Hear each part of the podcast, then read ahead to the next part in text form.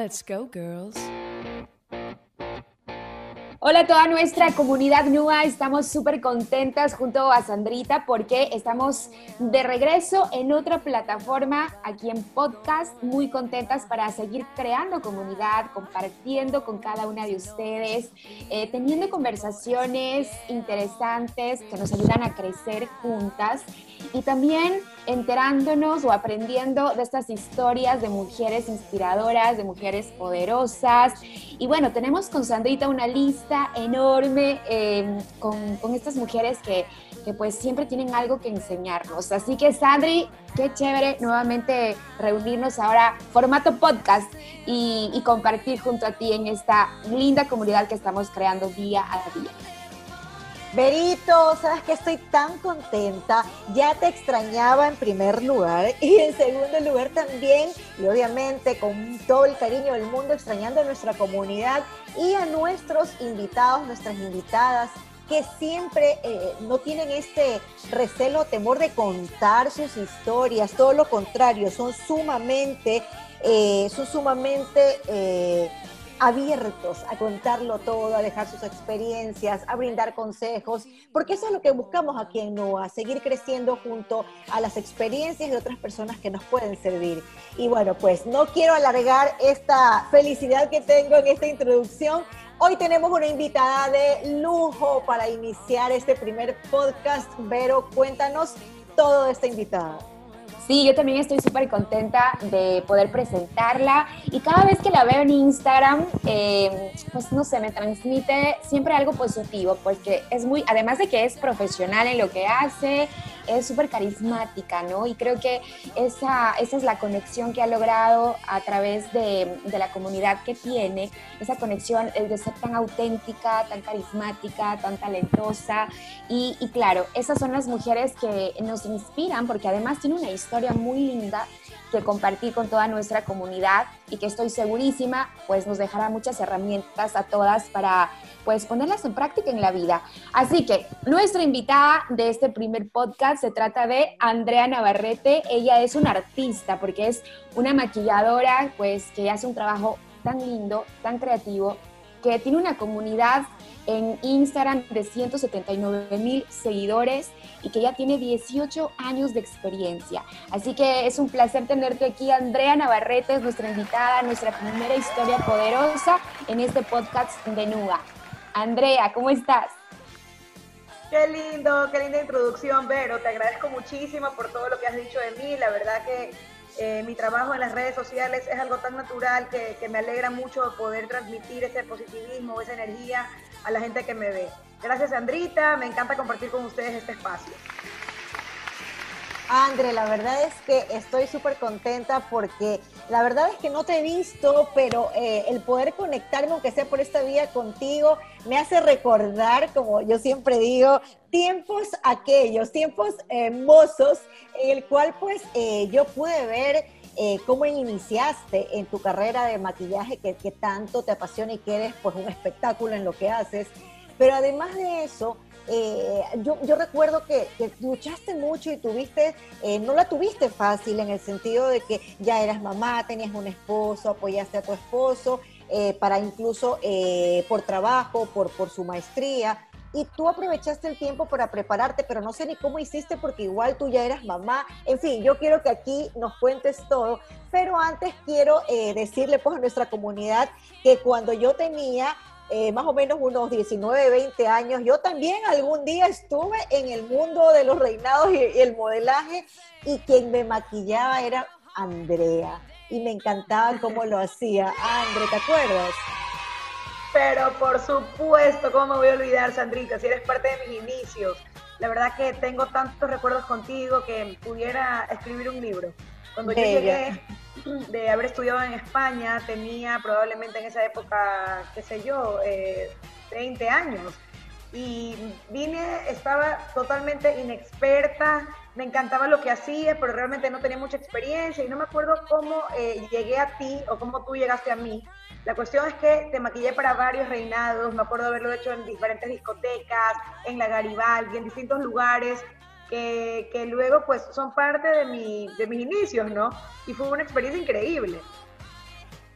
La verdad es que súper increíble, pero además eh, te tengo que decir, me encantaba cómo me dejabas. Tú tenías ya el don, tenías el arte, pero aún eh, no te habías especializado afuera. Sin embargo, yo siempre digo, lo que es de uno es de uno y tú ya tenías esa magia que lo que hacías era pues que las, que las mujeres, cada quienes nos maquillabas, nos hacían ver pues nos hacías ver mucho más, más lindas y sobre todo yo recuerdo cómo tú me hablabas y cómo me llenabas de positivismo. Eso también tiene mucho que ver dentro de lo que tú haces, Andre, y también es un don, porque no solamente es dejar muy linda a una mujer o a, eh, bueno, a una adolescente, pero también es hacer que se sienta mejor consigo misma. Creo que es parte de un todo. Claro, sí, por supuesto. Es que yo siempre digo, los maquilladores somos psicólogos definitivamente, porque no solamente tenemos que hacer trabajos lindos, sino también tenemos que llegar como al interior de cada clienta para realmente hacer lo que esa persona la va a hacer sentir bien y no necesariamente eh, lo que nos está pidiendo, que muchas veces piden cosas que ni siquiera le van bien para su tipo de ojos, para su color de piel. Entonces somos un poco psicólogos. Así es, eh, André, y claro, te conviertes en psicólogo y, y, en el proceso, me imagino, de tu carrera, pues tienes un montón de experiencias, de aprendizajes, pero cuéntanos en qué momento em, tú pues te diste cuenta o sabías que ese era el camino, ¿Qué, qué es lo que pasaba en tu cabeza, era una pasión para ti el maquillar, ¿cuándo lo descubriste? ¿Cómo empieza este, esta aventura de ser maquilladora y luego pues ya ya la historia nos irás contando más detalles de lo que hemos visto también en redes de, cómo llegaste a las revistas, a las portadas, a maquillar a gente eh, súper eh, talentosa y famosa en nuestro país, fuera también. Cuéntanos ese, ese momento cuando empieza todo en tu cabeza. Bueno, yo empecé súper joven, yo empecé peladita, tenía 18 eh, años y yo ya maquillaba gente, ¿no? Pero a medida que pasa el tiempo, tú vas teniendo nuevas experiencias y vas queriendo cada vez un poquito más, ¿no?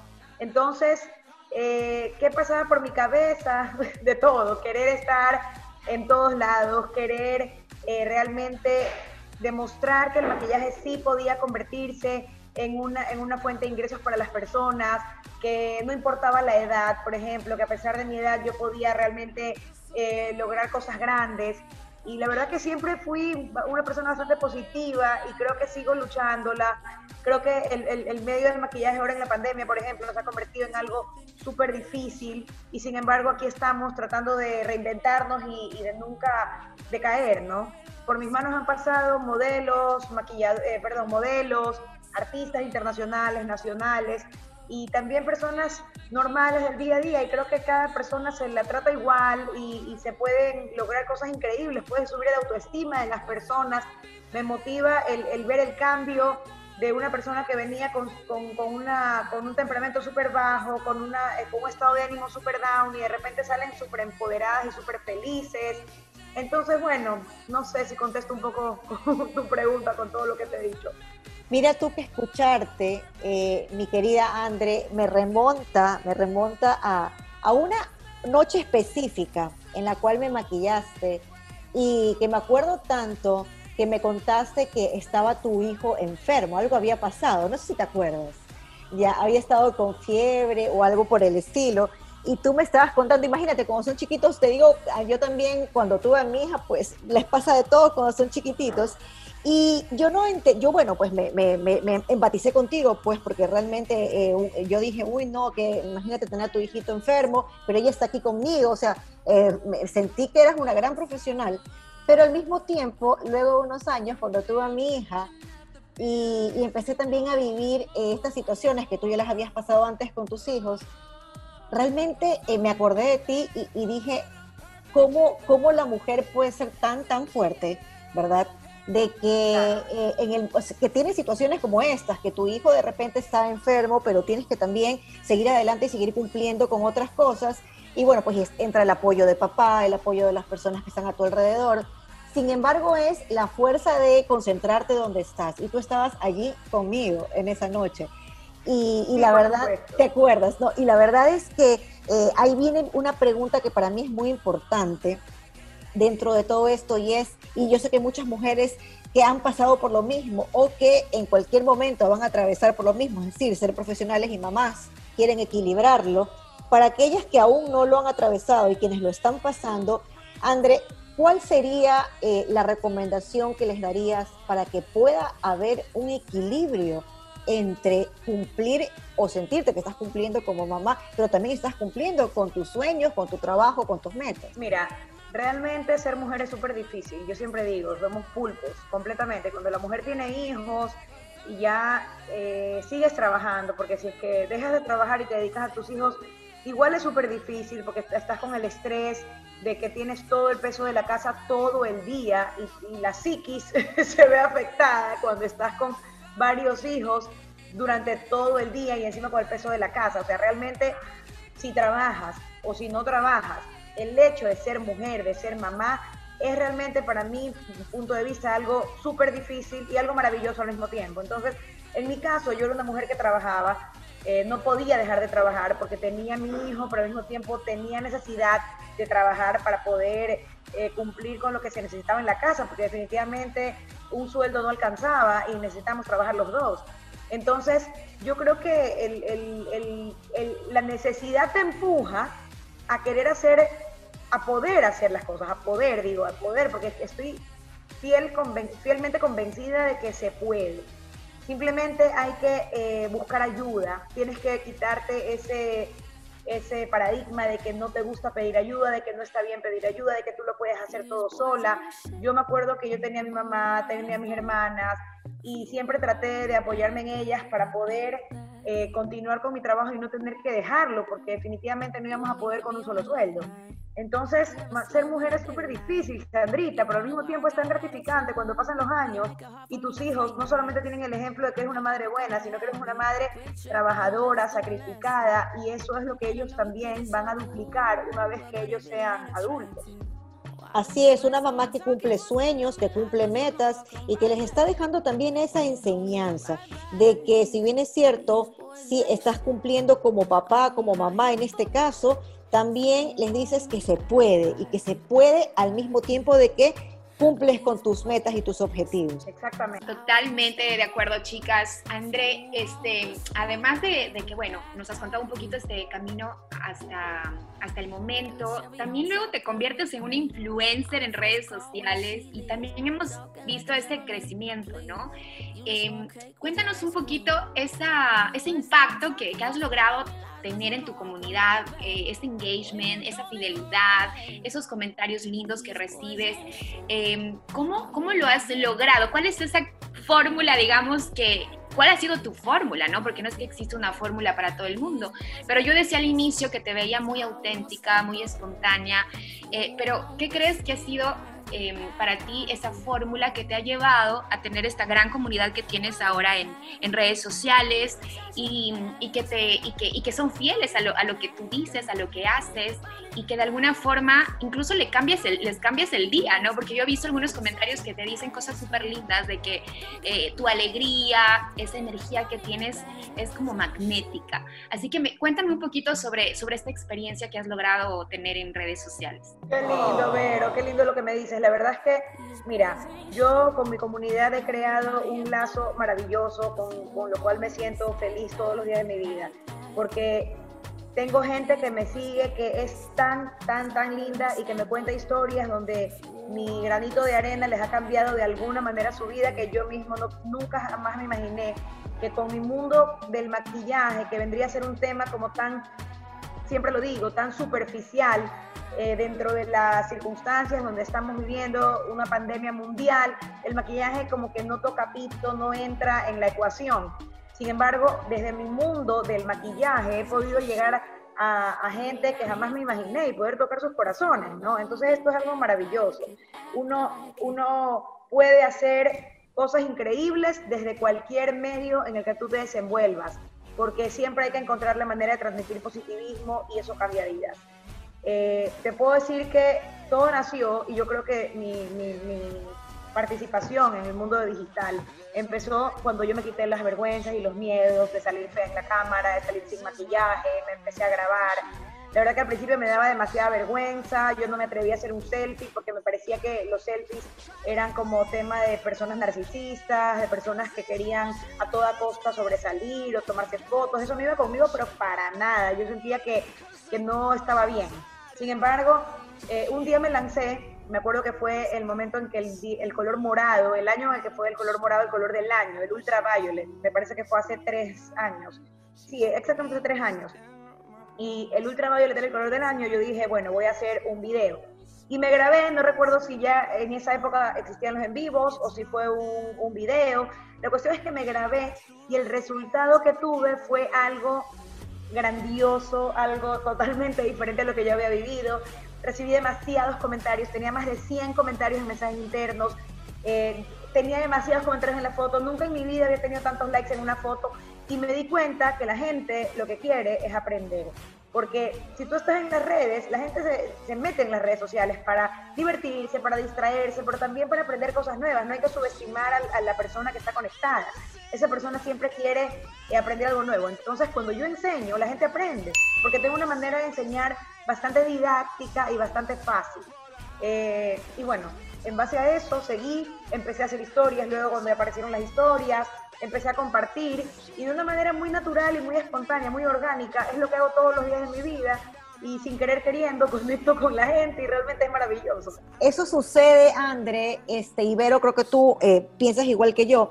Eso sucede cuando tú tienes un propósito sumamente claro, real, las ganas de aportar, de ayudar, no solamente con conocimiento desde tu área, sino también a que las personas crezcan, se sientan mejor.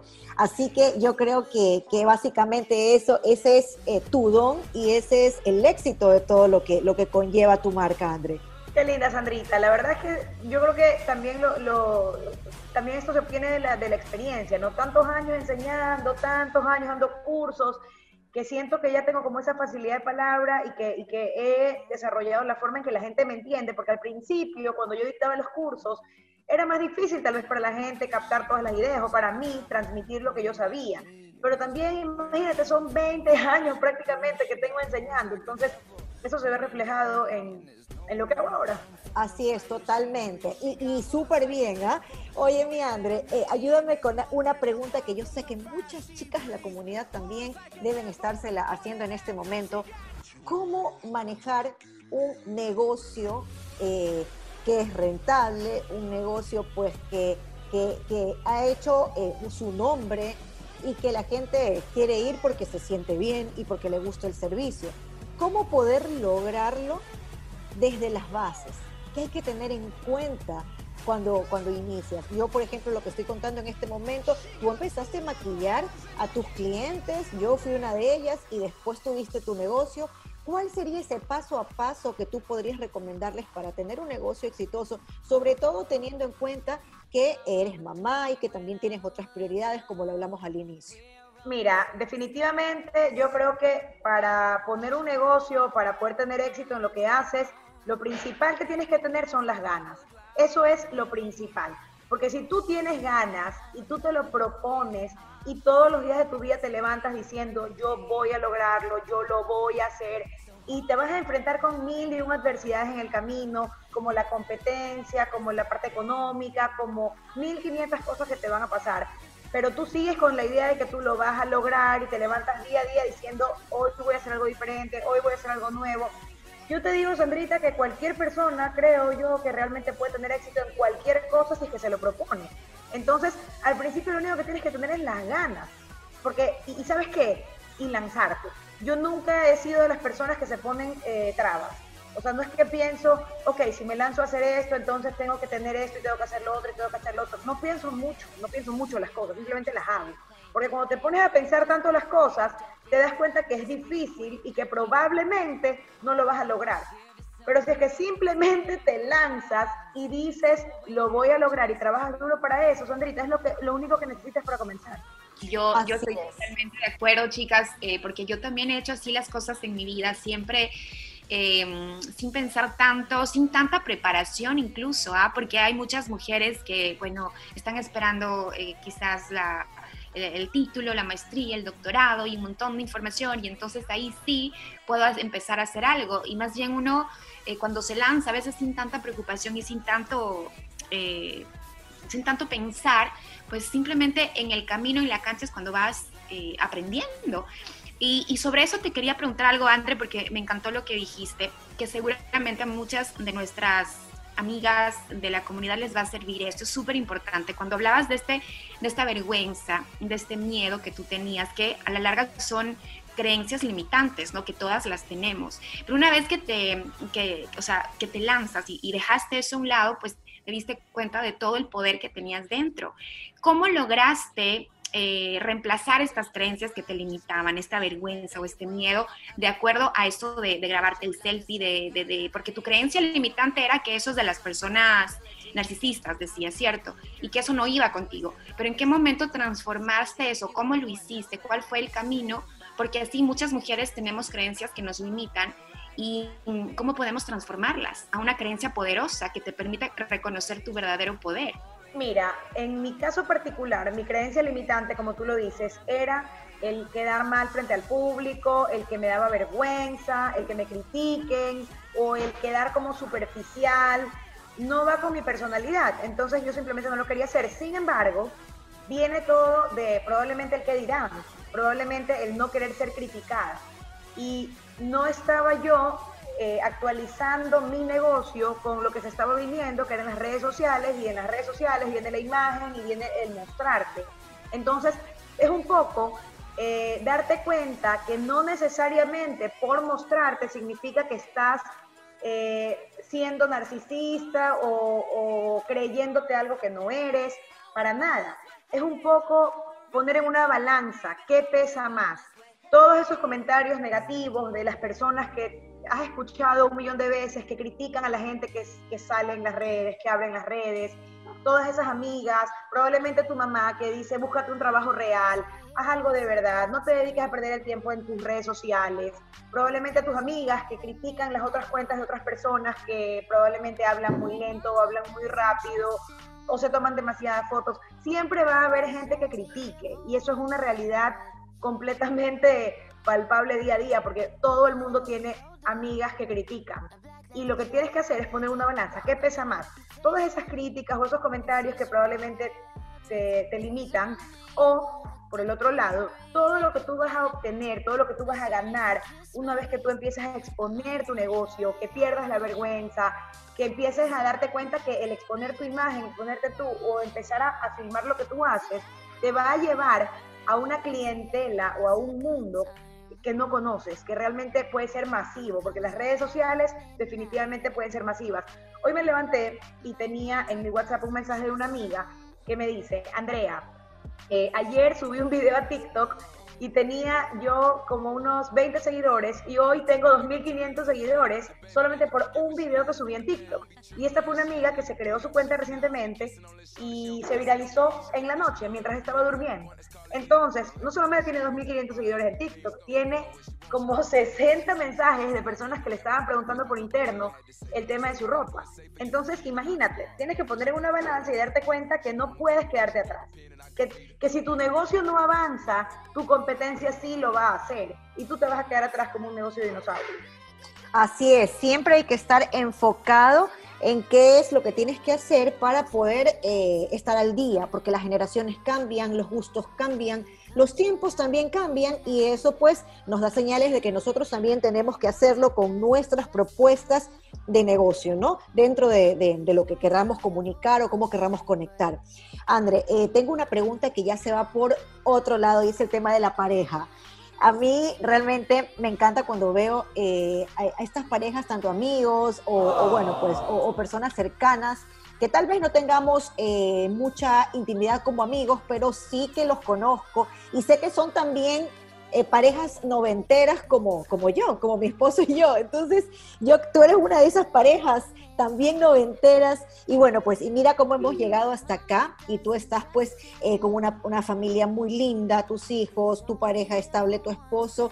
Cuéntame, ¿qué le dirías que, que pues sería el secreto como tal para poder manejar tu negocio exitoso, para poder manejarte también como mamá, pero jamás dejar de lado el tema de tener siempre eh, la vida de pareja con la llama viva.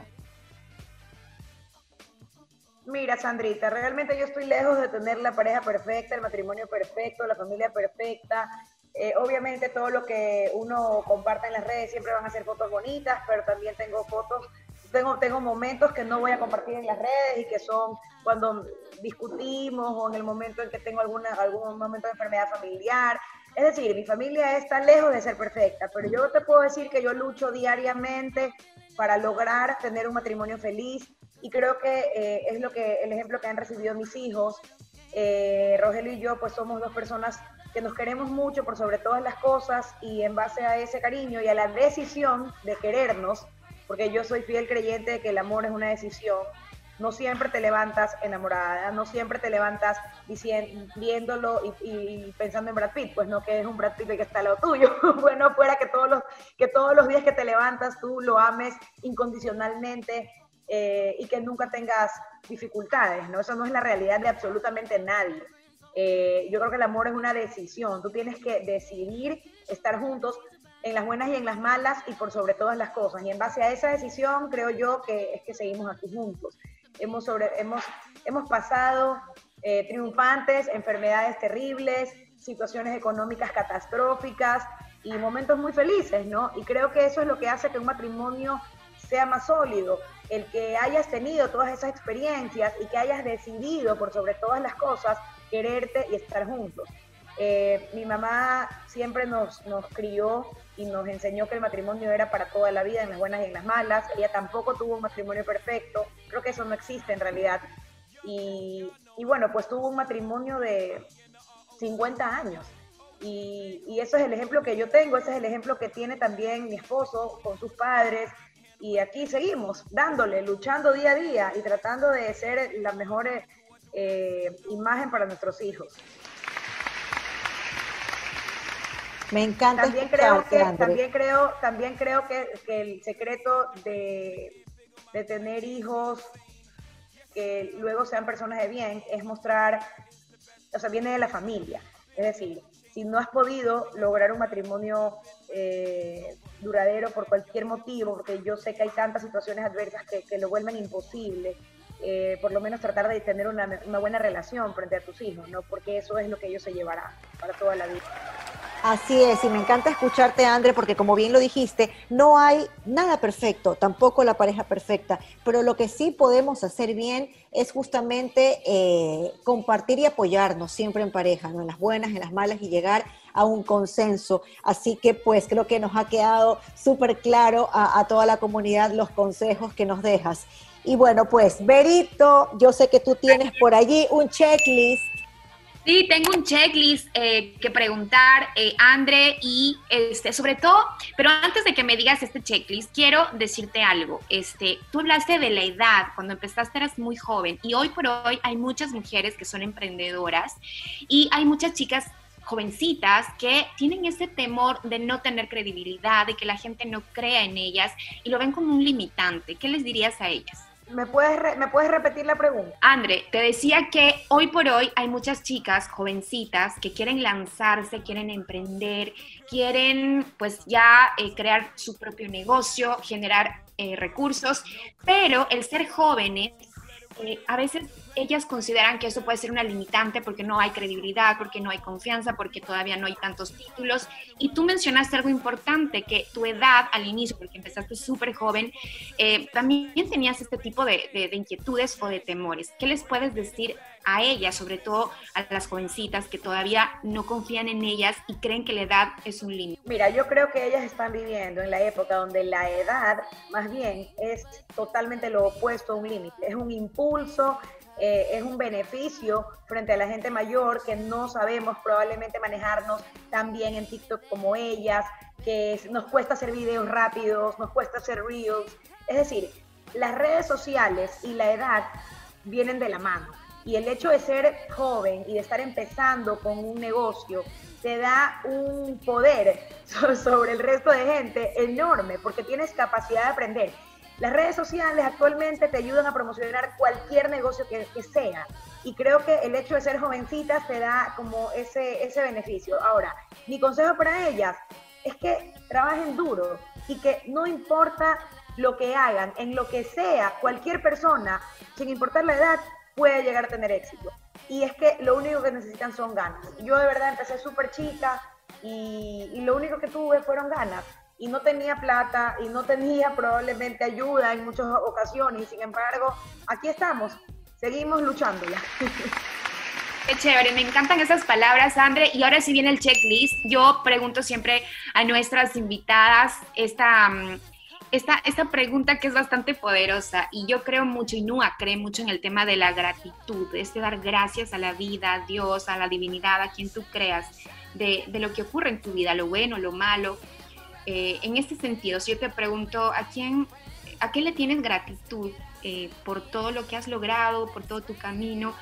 ¿Qué me dirías? Bueno, primero que nada a Dios, a la Virgen, porque sin, sin, el, el, el, sin ellos pues es imposible, ¿no? Yo siempre me apoyo en, la oración, eh, vengo una familia muy católica y bueno, doy gracias a mi familia por habernos, por habernos eh, criado de esa forma, ¿no? Eh, segundo, definitivamente a mi mamá. Mi mamá es el eje de toda nuestra familia, es una mujer súper fuerte, es una mujer que es cero drama, es tirada para adelante toda la vida, eh, es alegre, es chistosa, es el centro de, la familia, definitivamente. Y creo que todo lo que yo he podido siempre hacer ha sido enfocado o, o inspirada en qué es lo que hubiera hecho mi mamá, en qué es lo que ella nos ha enseñado. Eh, somos cinco hijas mujeres, imagínate, y nosotras siempre tenemos a nuestra mamá pues como primera cosa de nuestra vida, como primer pilar. Y, bueno, de ahí ya viene agradecer a, a, Rogelio, mi esposo, por siempre estar ahí, por siempre apoyarme. Cada vez que yo he tenido un hijo, he dicho, ya quiero eh, dejar de trabajar. siempre. Porque obviamente como mujer nos, nos llenamos de inseguridades, no queremos dejar solo a nuestros hijos, queremos dedicarnos 100% a ellos, pero Rogelio siempre me ha demostrado que sí se puede hacer las dos cosas, que sí se puede ser mamá y trabajar al mismo tiempo, y, que bueno, pues nunca me ha limitado en nada, entonces vendría a ser definitivamente a, a él. André, Excelente, me encanta a mí ese checklist del agradecimiento porque definitivamente no podemos nosotros no dar gracias. Gracias por todo lo que tenemos, por lo bueno, por aquello que tal vez no es tan positivo, pero que definitivamente nos da, eh, nos deja aprendizaje y nos da pues esas pautas de lo que tenemos que, que, que tal vez potenciar. André, para culminar, Mira, vamos dicho, con Sandrita, mi checklist. Claro que sí, cuéntame. Lo que lo que tú has dicho, Sandrita, que tenemos que agradecer a las cosas que nos han pasado que no son tan buenas, es tan importante porque jamás en la vida a mí se me hubiese ocurrido que yo iba a agradecer eso, pero hoy por hoy, después de tener eh, 19 años en este mundo, yo agradezco lo que en algún momento me hizo llorar, a todas las veces que me cerraron las puertas, a las veces que pensé que tenía que cambiar mi esencia para poder tener éxito porque lo que estaba viniendo era algo completamente opuesto a mí, eh, y, y, a tomar esa decisión de no cambiar y de mantenerme con mi esencia para poder eh, seguir saliendo adelante, ¿no? Eh, eh, agradecer, imagínate, a todas las veces que pensé que la parte económica iba a ser un limitante y que, y que lloré porque no podía hacer tantas cosas porque tenía demasiados problemas en ese sentido, empezando tan joven, ¿no? Y sin embargo, aquí estamos. Definitivamente eso es lo que te hace más fuerte. Eso, Así eso es, no. totalmente. André, cuéntame en, simplemente, eh, eh, bueno, mi checklist, ahora el mío, ¿no? Cuéntame simplemente en tres consejos, porque ya el tiempo se nos está agotando, pero en tres consejos cuéntanos, ¿qué le dirías a todas aquellas chicas, mujeres, eh, que quieren también hacer de su negocio rentable, que quieren cumplir sus metas, son mamás? Cuéntanos en, bueno, tenemos eh, ya pocos minutos, pero puedes contarnos en, en un minutito básicamente qué les recomiendas yo le recomiendo a la gente que, que, que, se divide entre ser mamá y su trabajo. Es que Así es, sí. Un checklist, un checklist de tres consejos. Ok, número uno, que los involucren a sus hijos en su parte laboral, porque de esa manera sus hijos van a entender un poco más qué es lo que estás haciendo. Si es que tú no les comentas absolutamente nada y ellos simplemente ven que te vas, para ellos su trabajo va a ser siempre algo negativo o algo a lo que sienten rechazo.